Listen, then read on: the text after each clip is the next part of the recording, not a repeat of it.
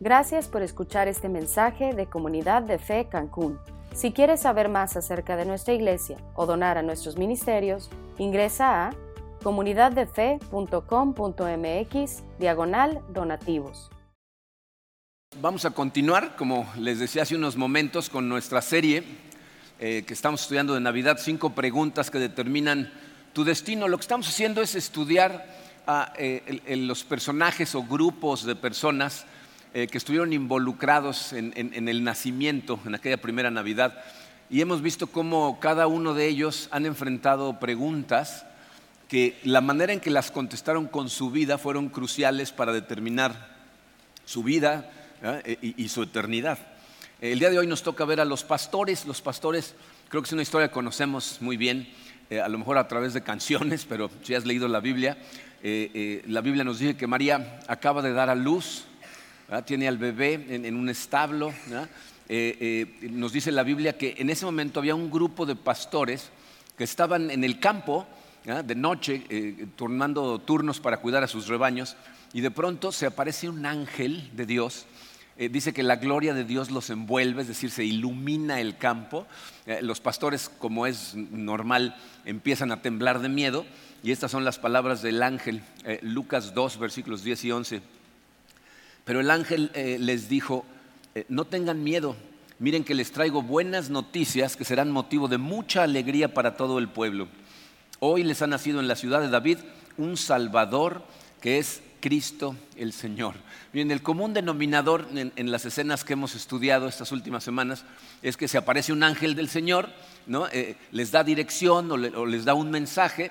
Eh, y, aquí en este en particular dice la Biblia que después de que este ángel les dice esas palabras, aparece un coro de ángeles cantando. Y miren, esto es algo maravilloso, el pensar que eh, Dios le dio el privilegio de ver a un coro celestial, a un grupo de pastores que estaban en el nivel más bajo de la escala socioeconómica del pueblo de Israel, y a ellos fue a los que Dios les permitió escuchar un coro de ángeles cantando algo que debe haber sido maravilloso, impresionante, eh, y después de cantar desaparecen.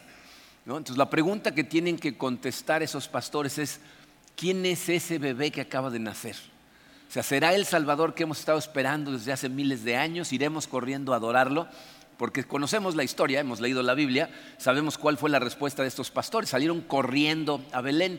La pregunta para nosotros es, ¿por qué harían eso? O sea, ¿qué sabían estos pastores que nosotros necesitamos saber? Miren, es importantísimo entender las razones por las que estos pastores corren a verlo, las razones por las que sus seguidores estuvieron convencidos de quién era ese bebé, porque nosotros enfrentamos esa misma pregunta. A lo mejor un día la vas a enfrentar si no la has enfrentado, pero si, tú conoces a Cristo, la enfrentas todos los días. ¿Quién es ese bebé y cuál va a ser mi respuesta si entiendo quién es? Porque cómo respondes a eso va a determinar tu destino. Así es que vamos a orar, vamos a ponernos en manos de Dios y vamos a estudiar quién es ese bebé. Eh, Padre, te damos gracias, Señor, por tu amor. Te damos gracias por estas escrituras que tú dejaste para que pudiéramos estudiar, Señor.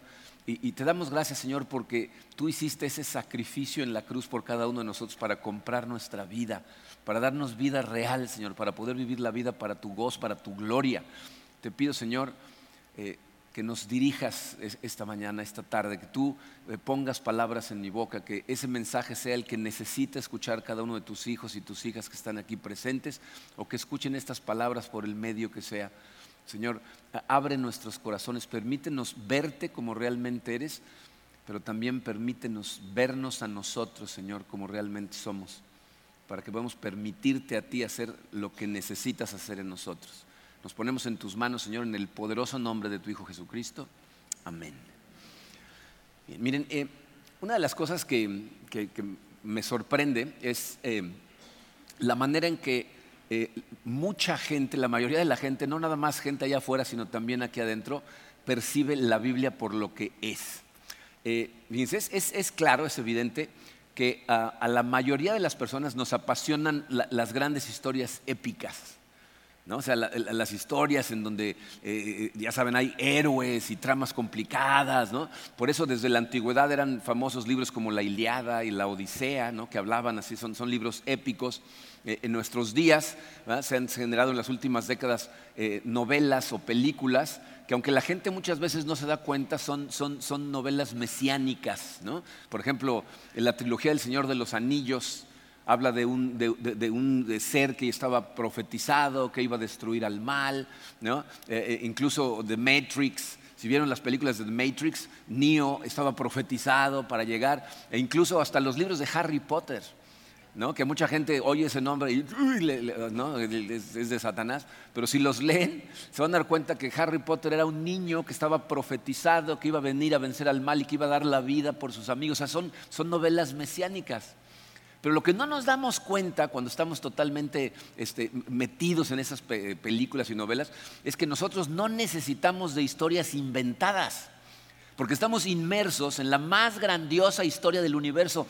Una historia, que es más interesante y más complicada que ninguna que se nos puede ocurrir a nosotros escribir. ¿no? Eh, eh, en esta historia, es la historia de un Dios, un ser increíblemente poderoso pero maravilloso, que empieza por crear un grupo de seres increíbles, maravillosos, hermosos, a los que llama los ángeles. Estos seres son especiales, pero los hace tan hermosos que el más hermoso de esos ángeles empieza a envanecerse, quiere tener el mismo nivel que este Dios todopoderoso y entonces se transforma en un ser espantoso. Eh, eh, su nombre era eh, la estrella de la mañana, Lucifer, y entonces se revela contra el Dios del universo y trata de usurpar perdón, el trono del cielo. Viene un ejército formidable dirigido por un superhéroe del cielo que es el arcángel Miguel, y en una batalla que hubiera dejado a Hollywood en pañales, vence a las hordas de Lucifer, los expulsa del cielo, los sacan del cielo. Entonces Dios lo que hace en un desbordamiento de amor es crear a otro grupo de seres diferentes a los que llama los seres humanos. Y para ellos necesita primero crear un plano físico, que es lo que se llama el universo. Y cuando empieza a crear el universo, la Biblia dice que los ángeles estaban asombrados de la creación. ¿no? Imagínense ver la creación y expansión del universo. Los ángeles estaban así como diciendo, wow. ¿no? Entonces Dios crea a estos seres de manera que tienen una relación perfecta de amor con Él. Y gracias a esa relación gozan profundamente de su vida mientras están dentro de esa relación. Tristemente, el gozo les dura muy poco tiempo porque el enemigo, como, no puede con Dios, entonces se va sobre su creación. Y entonces ataca a los seres humanos, los engaña y logra que entre la desobediencia al universo. Y cuando eso sucede, se destroza toda la armonía perfecta que Dios había creado y destroza la relación que tenían estos seres con su Dios. Y lo que logra al hacer eso es esclavizarlos a todos. Todos se convierten en esclavos y lo que hacen es perseguir cosas de esta creación para tratar de recuperar el gozo que tenían antes en su Dios. Pero cuando eso sucede, Dios vuelve a declarar la guerra a ese enemigo y hace una promesa y dice, un día, un día, un héroe como ningún héroe que se puedan imaginar va a llegar a la tierra, pero va a llegar humildemente en la forma de un bebé humano y lo que va a hacer al llegar a la madurez es destrozar el trabajo del enemigo y va a restaurar todas las cosas a su estado original. Para cumplir su plan, Dios crea un pueblo especial, un grupo de gente al que llama Israel, y de ese pueblo que él quería que fuera un pueblo diferente a los demás pueblos, iba a nacer algún día ese Salvador. Esa proeza de salvar al mundo no iba a ser fácil, porque iba a haber gente manipulada por el enemigo que iban a tratar de matar a ese bebé. Entonces el niño tenía que ser protegido hasta que llegara a su edad madura y entonces iba a seguir un plan secreto diseñado por Dios que era tan secreto que lo tenía Dios en un rollo sellado con siete sellos en el cielo y nadie sabía qué estaba escrito en él. Pero cuando ese niño llegara a la madurez y cumpliera con el plan de Dios, entonces iba a liberar a todas las criaturas de la tierra. El problema es que nadie sabía exactamente cuándo iba a llegar ese Salvador. Entonces, para, ayudarles a reconocerlo a la gente de, ese pueblo, ¿ah? eh, les mandó unos mensajeros especiales que les empezaron a dar pistas acerca de este Salvador. Entonces la gente de Israel lo que hacía era estudiar esos escritos proféticos con mucho esmero, con la esperanza de reconocer al Salvador cuando éste llegara al mundo. Así que cuando el ángel se aparece a los pastores y les dice, nació el Salvador, los pastores dicen, ¿será? Y salen corriendo a Belén ¿para qué? Para ver si, si, verdaderamente eso, o sea, van corriendo con la esperanza de que este sea el niño que nos venía a liberar a todos. Tú y yo vivimos inmersos en esta historia épica, en esta guerra cósmica, y, la, misma pregunta que se hicieron ellos la tenemos que responder nosotros. ¿Será este niño el Salvador que prometió Dios al principio de los tiempos? Dice, hubo gente que fueron contemporáneos de ese niño cuando llegó adulto, que llegaron a estar convencidos de que Él efectivamente era ese Salvador y estuvieron dispuestos a seguirlo hasta la muerte. Gracias a Dios, nosotros tenemos los escritos que esos seguidores de Cristo dejaron para nosotros, en donde nosotros podemos ver por qué pensaron ellos que efectivamente ese era el Salvador. Para, saber si efectivamente Jesús era el Mesías Salvador. Entonces ellos lo que tenían eran eh, lo que nosotros conocemos como el Antiguo Testamento para cotejar contra la vida de Jesús lo que decía en los escritos proféticos que el Mesías iba a hacer. Obviamente ellos no le llamaban el Antiguo Testamento, para ellos eran las Sagradas Escrituras. Entonces fíjense lo que vamos a ver el día de hoy. Vamos a ver las pistas que uno de sus seguidores cotejó contra el Antiguo Testamento para poder nosotros contestar la pregunta, ¿quién fue ese bebé? Y entonces decidir si vamos a aceptar la salvación que ese bebé nos trajo y vivir de ese momento en adelante para su gloria. Entonces, hoy vamos a estudiar del Evangelio según Mateo, dice su programa, cinco formas en que se revela quién es Jesús de Nazaret a través del Antiguo Testamento. O vamos a ver lo que dice el Antiguo Testamento que iba a ser el Mesías y vamos a ver si eso se parece a lo que Jesús hizo. Cinco formas. Dice la primera, el Antiguo Testamento cuenta la historia que Jesús completa. el Antiguo Testamento es una historia que quien completa la historia es Jesucristo. No, sé si alguna vez les ha pasado, una vez me pasó a mí, que estaba leyendo un libro en, la casa, en nuestra casa siempre nos ha gustado leer mucho, tenemos un montón de libros, y, algunos muy viejos, y empecé a leer un libro y cuando llegué al final le faltaban como las últimas 15 páginas. ¿Les ha pasado? Es, frustrante, porque no sabes qué pasó. ¿No? Y eso es exactamente lo que pasa con la Biblia si te paras en el Antiguo Testamento. El Antiguo Testamento es la historia que la completa Jesús. O sea, el último capítulo del libro es el Nuevo Testamento. Y miren, vamos a ver cómo, Mateo nos explica estas cosas. Fíjate, si tú lees el Evangelio en Mateo, te vas a dar cuenta que él empieza hablando de Jesucristo, pero no menciona el nacimiento de Jesús hasta el versículo 18. Es algo que, que, vimos cuando estudiamos a Ruth, ¿se acuerdan? Los primeros 17 versículos son genealogías que nos llevan hasta el Cristo. De hecho, termina en el versículo 17, eh, fíjense, Mateo 1, 17, es un resumen de toda la genealogía. Dice, así que hubo en total 14 generaciones desde Abraham hasta David. 14 eh, desde David hasta la deportación a Babilonia y 14 desde la deportación hasta el Cristo. Entonces la pregunta es, ¿por qué empieza de esta manera este, eh, Mateo? es una cosa rara. Si alguien contara la historia de mi vida, por alguna extraña razón escribieran mi biografía, empezarían diciendo, Marco Monroy nació en un pueblito llamado Acapulco Guerrero el 23 de septiembre de 1960. ¿no? O sea, empezarían con mi nacimiento. Entonces, ¿por qué Mateo no empezó su narración con el nacimiento de Jesús? Les voy a decir qué nos está diciendo Mateo. Esta historia empezó mucho tiempo antes de su nacimiento. Tú no puedes comprender quién es este bebé si no lo ves bajo la luz de la historia. O sea, este bebé no llegó simplemente al mundo como llegamos todos los demás, simplemente llegamos y, y, nuestras cosas empiezan el día que nacemos. No, este bebé es de lo que la historia del universo se trata. O sea, su genealogía se remonta hasta el inicio de los tiempos porque Jesús es el punto de la historia, es quien completa la historia. Entonces, fíjate cómo va en dos direcciones. Jesús solo puede ser comprendido bajo la luz de la historia. Y la historia solo puede ser comprendida bajo la luz de Jesús. O sea, sin Jesús toda la historia no tiene sentido y sin la historia no entendemos quién es Jesús. otra manera de entender el Antiguo Testamento que nos ayuda a entenderlo es imaginarte al Antiguo Testamento como un viaje. ¿no? O sea, piensa tú cuando, cuando una persona planea un gran viaje, un viaje importante, e, el viaje necesita tener un destino. ¿no? O sea, tú no empiezas el viaje si no tienes claro el destino a dónde vas. Entonces, no tiene sentido viajar sin un destino. pero nunca vas a llegar al destino si no haces todo ese viaje. O sea, viaje y destino van de la mano. El Antiguo Testamento es el viaje, Jesucristo es el destino. Sabemos quién es Jesús porque el viaje del Antiguo Testamento nos lleva directamente a la persona de Jesús. Y miren, por eso es tan importante el Antiguo Testamento. El Antiguo Testamento no es nada más una historia antigua, es la historia más grande e importante del universo y el clímax de la historia es la llegada de Jesucristo.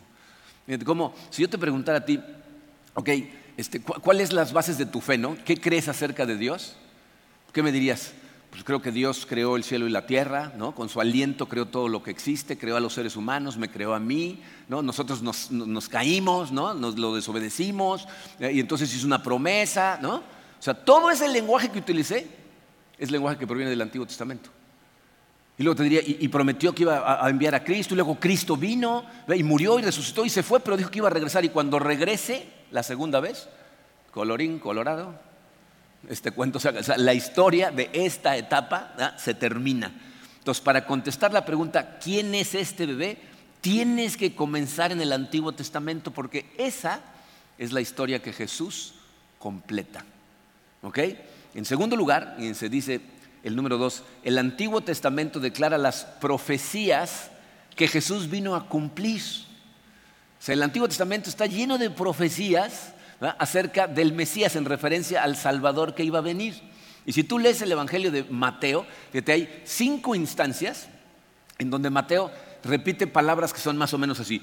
Esto sucedió para que se cumpliera lo dicho por el profeta y explica qué es lo que pasó y ese texto se cumple ahora en Jesucristo. Les voy a enseñar las cinco instancias, los, versículos van a aparecer en la pantalla, ya no me cabía nada en su programa, eh, pero los voy a poner en contexto primero. Fíjense, aquí vamos a ver qué es lo que sucede después de que José, cuando Dios le dice en sueños que acepte a María como esposa, la acepta por esposa. Mateo 1, versículos 22 y 23 dice, todo esto sucedió para que se cumpliera lo que el Señor había dicho por medio del profeta la Virgen concebirá y dará a luz un hijo y lo llamarán Emanuel, que significa Dios con nosotros. Ahí Mateo está citando literalmente a Isaías 7:14. Entonces, esto que se acaba de cumplir en Jesucristo se escribió 600 años antes de Cristo. Dice, para eso sucedió de esta manera, para que se cumpliera la profecía. Eh, Herodes, cuando vienen los hombres sabios, buscando al niño que nació para ser rey, ellos pues, lo van a buscar a donde creen que estaría el niño que nació para ser el rey, que es el, palacio, ¿no? Entonces van y le dicen a Herodes, ¿dónde está el niño que nació para ser rey? Y Herodes lo que hace es le pregunta a sus sabios, ¿en dónde van a ser el Mesías? Los, los sabios van, estudian, regresan, y esto es lo que sucede. Mateo 2, versículos 5 y 6. En Belén de Judea le respondieron, porque esto es lo que ha escrito el profeta. Pero tú, Belén, en la tierra de Judá, de ninguna manera eras la menor entre las principales de Judá, porque de ti saldrá un príncipe que será el pastor de mi pueblo Israel. Ahí en Mateo se está citando a Miqueas 5:2. Entonces, cientos de años antes del nacimiento de Cristo se había profetizado en dónde iba a nacer. ¿Eh? Luego dice, cuando José y María, avisados por un ángel en los sueños de José, que van a tratar de matar al niño en donde están, se van a Egipto, se escapan a Egipto. Mateo 2.15 dice, de este modo se cumplió lo que el Señor había dicho por medio del profeta, de Egipto llamé a mi hijo. Ahí está citando a Oseas 11.1. Entonces el hecho de que se iban a ir a esconder a Egipto y luego iban a regresar estaba escrito cientos de años antes de que sucediera.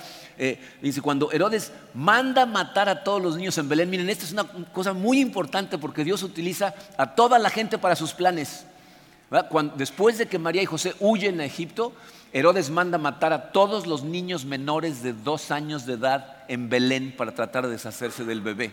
Y esto es lo que dice Mateo 2.17. Entonces se cumplió lo dicho por el profeta Jeremías. Se oye un grito en Ramá, llanto y gran lamentación. Es Raquel que llora por sus hijos y no quiere ser consolada. Sus hijos ya no existen. Herodes, sin saber lo que estaba haciendo, cumple la profecía de Jeremías 31, 15 al matar a todos esos niños. Y luego, cuando José y María llevan a Jesús a vivir a Nazaret en lugar de a Belén, ¿ah? Mateo 2.23 dice, y fue a vivir en un pueblo llamado Nazaret. Con eso se cumplió lo dicho por los profetas, lo llamarán Nazareno. Entonces, cinco veces Mateo dice, esto sucedió en la vida de Jesús para que las profecías fueran cumplidas. Y, miren, lo que hace Mateo en su evangelio es mostrar cómo la vida de Jesús, aún desde su nacimiento y de su infancia, e, es Dios cumpliendo sus promesas. Pero esto va mucho más allá de, simplemente cumplir predicciones acerca del futuro, porque he tenido conversaciones con gente que cuando empiezo a hablarles de estas profecías me dice, bueno, pero ¿has leído a Nostradamus? ¿No? él también hizo predicciones, sí, y la mitad fueron, fallaron, ¿ok? Pero esto no tiene que ver con eso, fíjense. Con estas profecías Dios le está mostrando a su gente cómo está cumpliendo la promesa original que le hizo a Abraham. Por eso decimos que todo en la Biblia es acerca de Jesús. Todo eh, en el Antiguo Testamento, todo apunta hacia Jesús. Miren, esto no significa que cada vez que tú abres el Antiguo Testamento y caes en un versículo, ese versículo está hablando de Jesús. No es lo que significa. Pero todo, absolutamente todo, apunta hacia Él. Porque Él es el destino del viaje. Miren, eh, la primera vez que vine a Cancún, en 1976, eh, saliendo de la secundaria, nos regalaron como premio a, mí y a cinco amigos más, nuestros papás, un viaje para venir por acá con mochilas de acampar y anduvimos por todo este lado. La primera parte del viaje la hicimos en tren, de la Ciudad de México a Palenque. Un tren que hacía 24 horas, nos aventamos en el tren, ¿no? Pero fíjense, ese tren se conocía, no sé si todavía sigue funcionando, pero se conoció como el tren a Palenque, porque el destino era Palenque, ¿no? Ahora, cuando íbamos en el viaje, íbamos viendo muchos diferentes paisajes a nuestro alrededor. No veníamos viendo Palenque todo el tiempo. Era el tren a Palenque, pero los paisajes que veníamos no eran Palenque. Sin embargo, veíamos los paisajes que nos llevaban a Palenque. Si tú vas en ese tren y empiezas a ver paisajes que no te llevan a Palenque, estás en el tren equivocado. ¿Están de acuerdo? O sea, a lo mejor subiste en el tren a Monterrey y vas en la dirección opuesta. ¿no? Entonces, eh, así es como tienes que ver eh, al Antiguo Testamento. El Antiguo Testamento es como un tren que va de camino a Jesucristo y todos los paisajes o los pasajes que vas viendo son los que te llevan hasta llegar a Jesucristo. Entonces, el Antiguo Testamento nos pone todos los pasajes, todas las profecías, todas las promesas que se hacen que en algún momento Jesucristo va a venir a cumplir. Número tres en su programa dice, el Antiguo Testamento pinta la identidad que Jesús vino a asumir. Eh, eh, el Antiguo Testamento nos va describiendo la identidad de la persona que va a ser el Salvador y vemos cómo Jesucristo asume esa identidad. Miren, em, vamos a ir al, bautizo de Jesucristo. Esto sucede en, Mateo 3. Es, una historia que también conocemos eh, bien, ¿no? Jesús va al río Jordán para ser bautizado. Juan el Bautista está bautizando gente y él se acerca, le pide que lo bautice. Juan primero no quiere, luego acepta y lo bautiza. Justo después de bautizarlo sale del agua y Mateo nos pinta una escena maravillosa trinitaria, porque en esa escena aparece la Trinidad, ¿no? Está Jesucristo en carne y hueso, ven descender al Espíritu Santo en forma de paloma y se oye la voz audible de Dios, Y esto es lo que dice Mateo 3:17. Este es mi Hijo amado estoy muy complacido con Él. Esa es una ocasión muy importante porque es el bautizo de Jesucristo, de ahí se va a dar el banderazo y empieza su ministerio. Y uno se hubiera imaginado que ese día Dios iba a decir palabras frescas, ¿no? O sea, algo eh, eh, más imaginativo, pero no.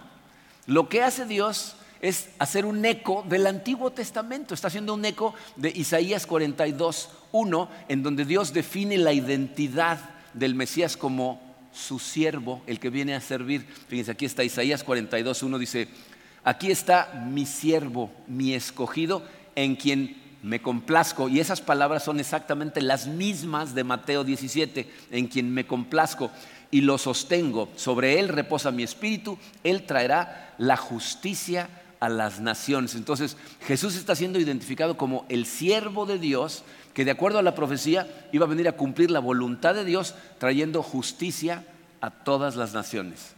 Entonces las palabras estoy complacido en él hacen un eco a Isaías 42, pero también hacen eco a un salmo que ya en la época de Jesucristo se utilizaba de forma mesiánica. El Salmo 2, versículos 7 y 8, dicen así, tú eres mi hijo, en este día te he engendrado, pídeme que te dé las naciones como herencia y tuyos serán los confines de la tierra.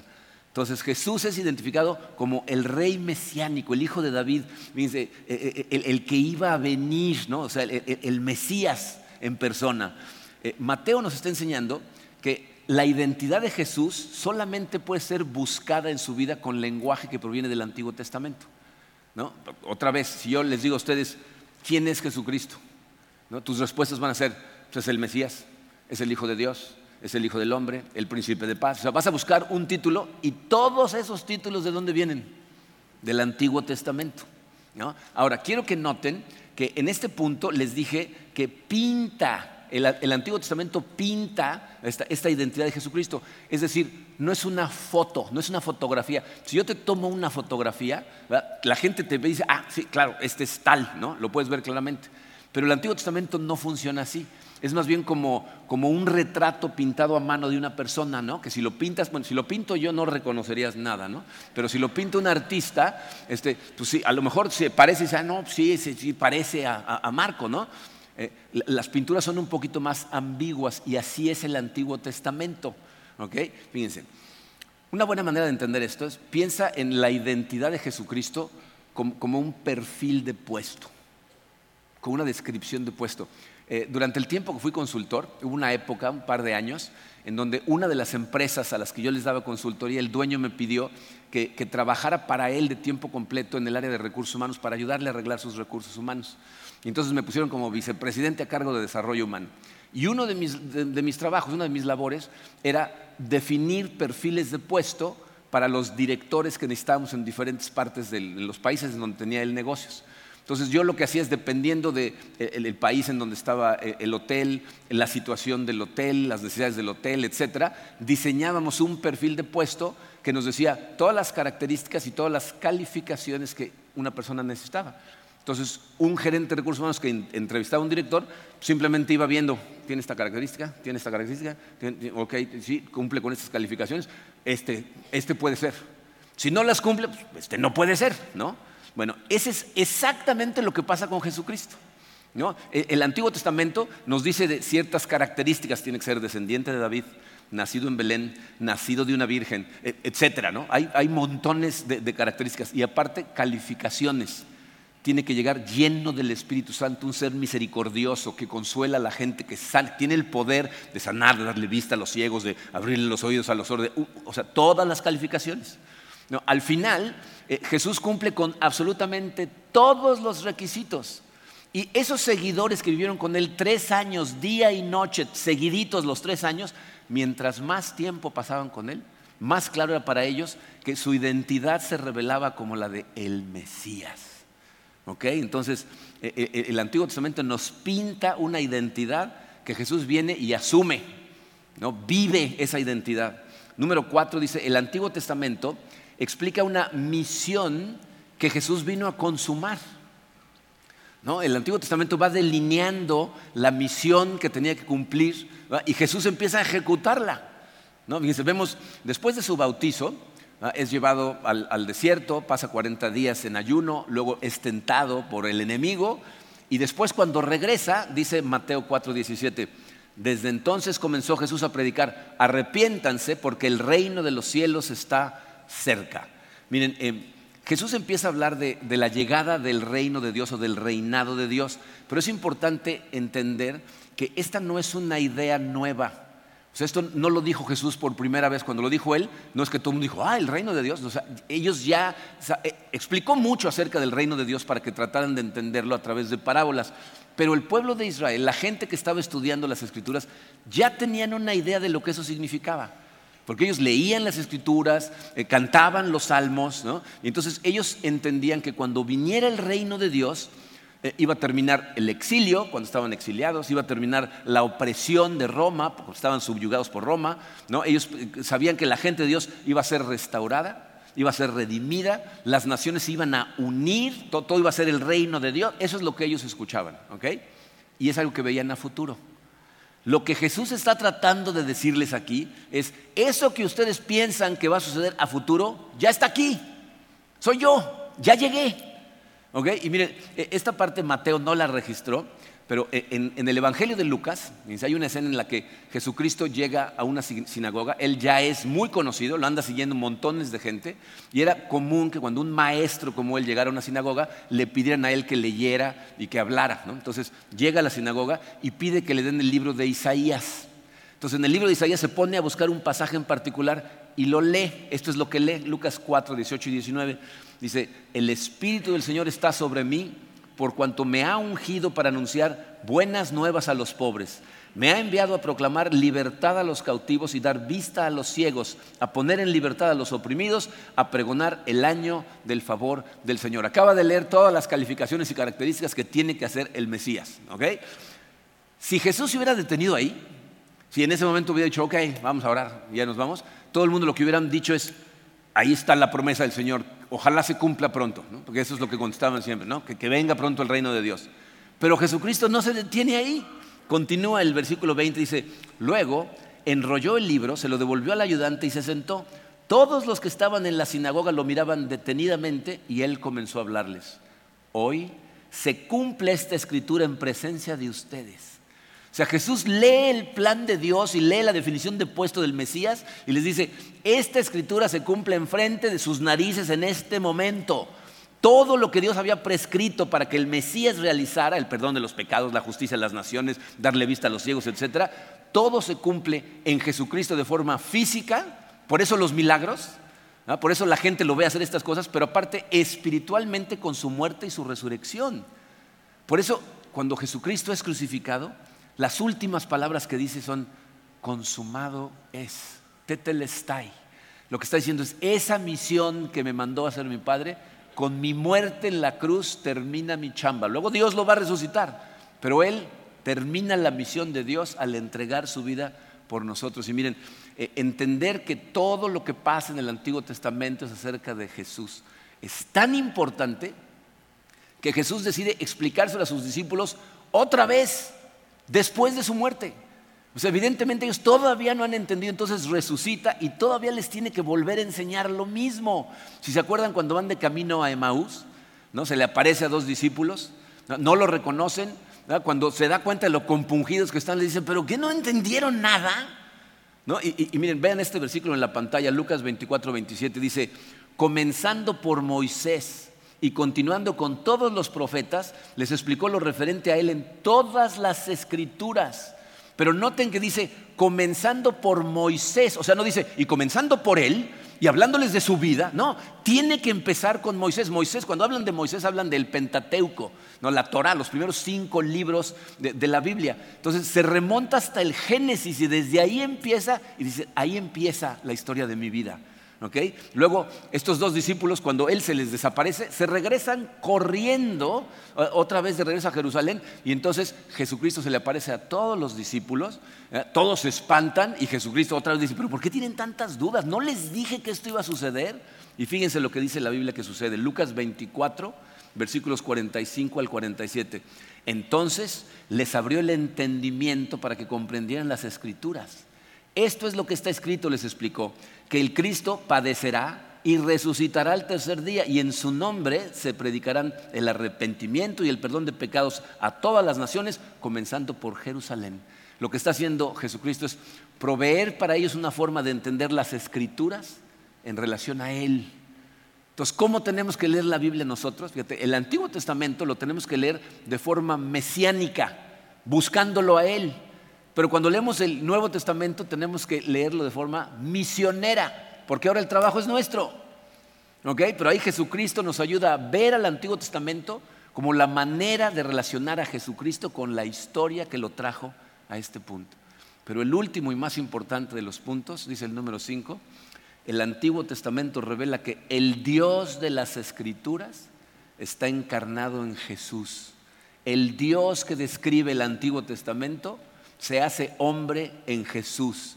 Miren, eh, Mateo inicia su evangelio describiendo a Jesús como el Cristo, si se acuerdan del primer versículo que vimos, dice que había generaciones, 14, 14, 14, hasta el Cristo.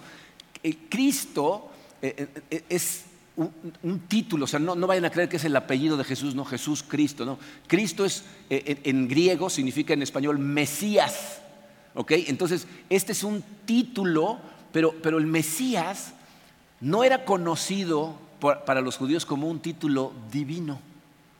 De hecho, los judíos no necesariamente esperaban que el Salvador que viniera fuera a ser Dios literalmente. Ellos esperaban a un Salvador pero no sabían que iba a ser Dios en persona. Entonces lo que hace Mateo es demostrarles que Jesús no es otro que Yahweh encarnado. Sea, Jesús caminó entre nosotros haciendo y diciendo cosas que solamente Dios podía hacer o decir, implicando que Él no era un simple profeta, sino el Dios del Antiguo Testamento. Y Mateo nos lo muestra de diferentes formas. Fíjense, vamos a ver cómo lo expresó Mateo. En, en Mateo 3.3 eh, Mateo está hablando de Juan el Bautista, empieza hablando de Juan el Bautista. Y para describir quién es, dice, este es del que se escribió, voz de uno que grita en el desierto. ¿Ok? Lo que está haciendo es citar a Isaías 43. Fíjense lo que dice Isaías 43. Una voz proclama, preparen en el desierto un camino para el Señor, enderecen en la estepa un sendero para nuestro Dios. Esa palabra que dice ahí, un camino para el Señor, en el original dice Yahweh preparen en el desierto un camino para Yahweh. Está hablando de Dios que viene regresando con su gente del exilio de Babilonia. Entonces, eh, si Juan fue el enviado a preparar el camino para Dios, ¿quién viene detrás de Juan? Dios. O sea, nos está diciendo que Jesús es Yahweh encarnado. Luego, fíjense, en, Mateo 11, eh, Juan el Bautista está en la cárcel. Se pone a confrontar a Herodes, Herodes es una persona corrupta, lo mete a la cárcel. Y entonces a Juan le empiezan a entrar dudas, le empiezan a temblar las rodillas, y entonces manda mensajeros para preguntarle a Jesús, y le preguntan, ¿eres tú el que esperamos o debemos buscar a alguien más? Y entonces Jesús, la manera que responde es típica de Jesús, en lugar de darles una respuesta, les dice, vean lo que está pasando alrededor. Los ciegos ven, los sordos escuchan, los cojos caminan, los muertos se levantan. lo que está haciendo Jesucristo es recordarles lo que Dios les dijo a través del profeta Isaías en Isaías 35. Dice Isaías 35, versículos 4 al 6, sean fuertes, no tengan miedo, su Dios vendrá, vendrá con venganza, con retribución divina vendrá a salvarlos. Se abrirán entonces los ojos de los ciegos y se destaparán los oídos de los sordos, saltará el cojo como un ciervo y gritará de alegría la lengua del mudo. ¿Qué les está diciendo Jesús? Su Dios ha venido. O sea, Jesús no necesitaba caminar con un letrero que dijera Jesús y una flechita, Dios, ¿no? O sea, no, no necesitaba decírselos. De hecho, lo que él siempre hacía, porque eso es lo que ellos estaban esperando, es que se cumplieran las escrituras. Entonces, lo que Jesús hacía es apuntaba hacia las escrituras. Decía, si esto está sucediendo, ¿quién soy yo? ¿Quién puede hacer estas cosas? ¿Quién debería de venir a hacer estas cosas? Miren, esto que les estoy diciendo en este momento es profundamente importante. Eh, me he topado con gente en algunas ocasiones, hace algunos años, me invitó una iglesia en la Ciudad de México a darles un, mensaje. Entonces fui, era un sábado, entonces estuve allá eh, el viernes en la noche y luego el sábado di el mensaje y me regresé en la tarde. El viernes en la noche se juntaba un grupo pequeño de esa iglesia en casa de un familiar mío allá en la Ciudad de México, que se reunían ellos todas las semanas. Entonces me invitaron, ya que estaba por ahí, a estar presente en ese grupo y compartir con ellos. Y entonces la persona que normalmente dirigía ese grupo pequeño, cuando terminamos de, hablar, estuvimos como dos horas juntos, al final me, jaló a un lado y me dijo, ¿y puedo hablar contigo un momentito? Le dije, sí, claro es que tengo una duda. Le dije, ¿por qué no la.? No, es que no la puedo preguntar enfrente de todos porque nada más voy a causar un montón de dudas. Le digo, ok, dime. Me dice, es que yo no encuentro en dónde en la Biblia Jesús dijo que era Dios. Entonces, este individuo que estaba dirigiendo un grupo pequeño no pensaba que Jesucristo era Dios. Jesucristo lo dice de la manera más clara que puede. ¿no? Vean las escrituras. Fíjense, en, el momento en que lo hace de forma más clara, es en Mateo 28. En Mateo 28 es en donde está la gran comisión, cuando Jesucristo nos va a mandar a todos como misioneros al mundo. Pero ¿se acuerdan cómo inicia la gran comisión? Dice, se me ha dado toda la autoridad en el cielo y en la tierra. ¿Saben qué está haciendo? De los labios de Jesucristo resucitado están saliendo palabras de Deuteronomio 4:39 Dice, reconoce y considera seriamente hoy que el Señor es Dios arriba en el cielo y abajo en la tierra y no hay otro. En el momento de la ascensión, Jesús toma la posición de Yahweh, dice, yo soy Dios, tengo toda la autoridad en el cielo y en la tierra y aparte de mí no hay otro. Y les está diciendo a ellos, ustedes saben esto ahora, ustedes lo pueden ver claramente, pero el mundo no lo sabe. Entonces vayan y sean mis testigos hagan discípulos de todas las naciones, de todas las formas posibles. El Nuevo Testamento afirma que el Dios que se presentó a sí mismo en el Antiguo Testamento es el Dios que ahora vemos en la persona de Jesús de Nazaret. Él es el que completa la historia del Antiguo Testamento, el, que llega a cumplir todas las promesas, todas las profecías que se hacen de Él, el que asume esa identidad, ejecuta la misión y es Dios en persona. Y entonces regresamos a nuestra pregunta original. ¿Quién es ese bebé? Ahora entendemos por qué estos pastores corrieron a adorarlo. Pero aquí la pregunta más importante es, ¿qué vas a hacer tú al respecto? Jesús es eh, el Mesías que vino a morir por ti. Yo sé que lo primero que pensamos es que esta, la pregunta es, ¿voy a aceptar la salvación que logró Él para mí? Pero, pero quiero que entiendas una cosa, fíjate. Ese gran Salvador, que es Jesucristo, no tiene absolutamente ningún sentido para ti si no entiendes el inicio de la historia. Si no comprendes que verdaderamente nos rebelamos contra Dios, que nosotros caímos, o sea, que Satanás logró su objetivo de hacernos perseguir a la creación en lugar de al Creador. Si tú no entiendes cuál es la posición que tienes ante Dios, en donde estás perdido y sin una redención de tu corazón, no vas a poder ni verlo por lo que es, o sea, ni siquiera te va a alegrar. La gente que no entiende cuál es su posición, la pregunta que hace es, ¿de qué me va a salvar? Entonces, esa salvación no sirve de nada, ni te parece una maravillosa noticia, ni te alegra el corazón, porque no has entendido que lo necesitas. Miren, lo, que más nos aterra es pensar que haya gente que pueda leer su Biblia y venir todos los domingos y que no haya recibido todavía la redención de su corazón porque no se ha doblegado reconociendo en dónde estamos, el pecador que es, para decirle a Dios, necesito de tu salvación, necesito de tu redención. Sin la comprensión de esa parte de la historia, la segunda parte no tiene sentido. O sea, no hay verdadera salvación para alguien que no necesita ser salvado. Necesitas reconocer primero en dónde estás, quién eres. Si tú conoces a Dios y sigues viviendo la vida exactamente igual que la vivías antes, entonces realmente no te has salvado. Los demonios conocen de la existencia de Dios y tiemblan ante Él, pero no le obedecen porque no se someten a Él. Entonces vas a reconocer quién es ese bebé y la situación que tienes en relación a Él. Cuando la reconozcas y te doblegues ante Él, entonces ese bebé va a ser la mejor noticia del mundo para ti. Vas a aceptar su salvación y le vas a permitir transformarte. Esa es mi oración. Que todas las personas que somos miembros de esta iglesia que todas las personas que escuchan estas palabras en donde las escuchen, entiendan que esto no se trata de conocer la Biblia, no se trata de acumular conocimiento, se trata de rendir tu corazón a Cristo y permitirle transformarte. Y entonces sí, vivir para su gloria, de acuerdo y dignamente, de acuerdo al llamado que Él, que él te dé. Esa es mi oración. Vamos a orar. Padre, eh, te damos tantas gracias, Señor, por tu amor.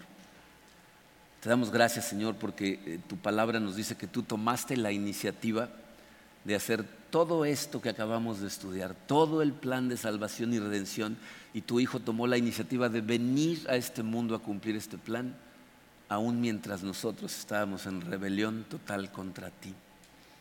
Gracias por ese amor, Señor. Te pido, Señor, que este día tu, espíritu nos inunde y nos ayude a abrir los ojos y a ser honestos con nosotros mismos, a darnos cuenta si simplemente nos estamos colgando una etiqueta que dice cristianos o si verdaderamente nos hemos doblegado ante ti para entregarte nuestro corazón y poner nuestra vida en tus manos. Es mi oración, Señor, que todos nosotros, este día, Padre, te veamos como el Dios poderoso y maravilloso que eres y que para poder entender la salvación que, tú ejecutaste para nosotros, necesitamos entender primero en dónde estamos nosotros. Doblega nuestro corazón, Señor. Ten misericordia de nosotros. Eh, entra a nuestro corazón, te pido, Señor, y danos la, humildad de permitirte a ti transformarnos totalmente en esa nueva criatura que tu palabra nos promete. Gracias Señor por abrirnos los ojos a todas estas escrituras, por hacernos ver quién es este bebé. Permite ahora que eso, Señor, dirija verdaderamente el destino de nuestra vida. Te lo pedimos, Padre, en el poderoso nombre de tu Hijo Jesús.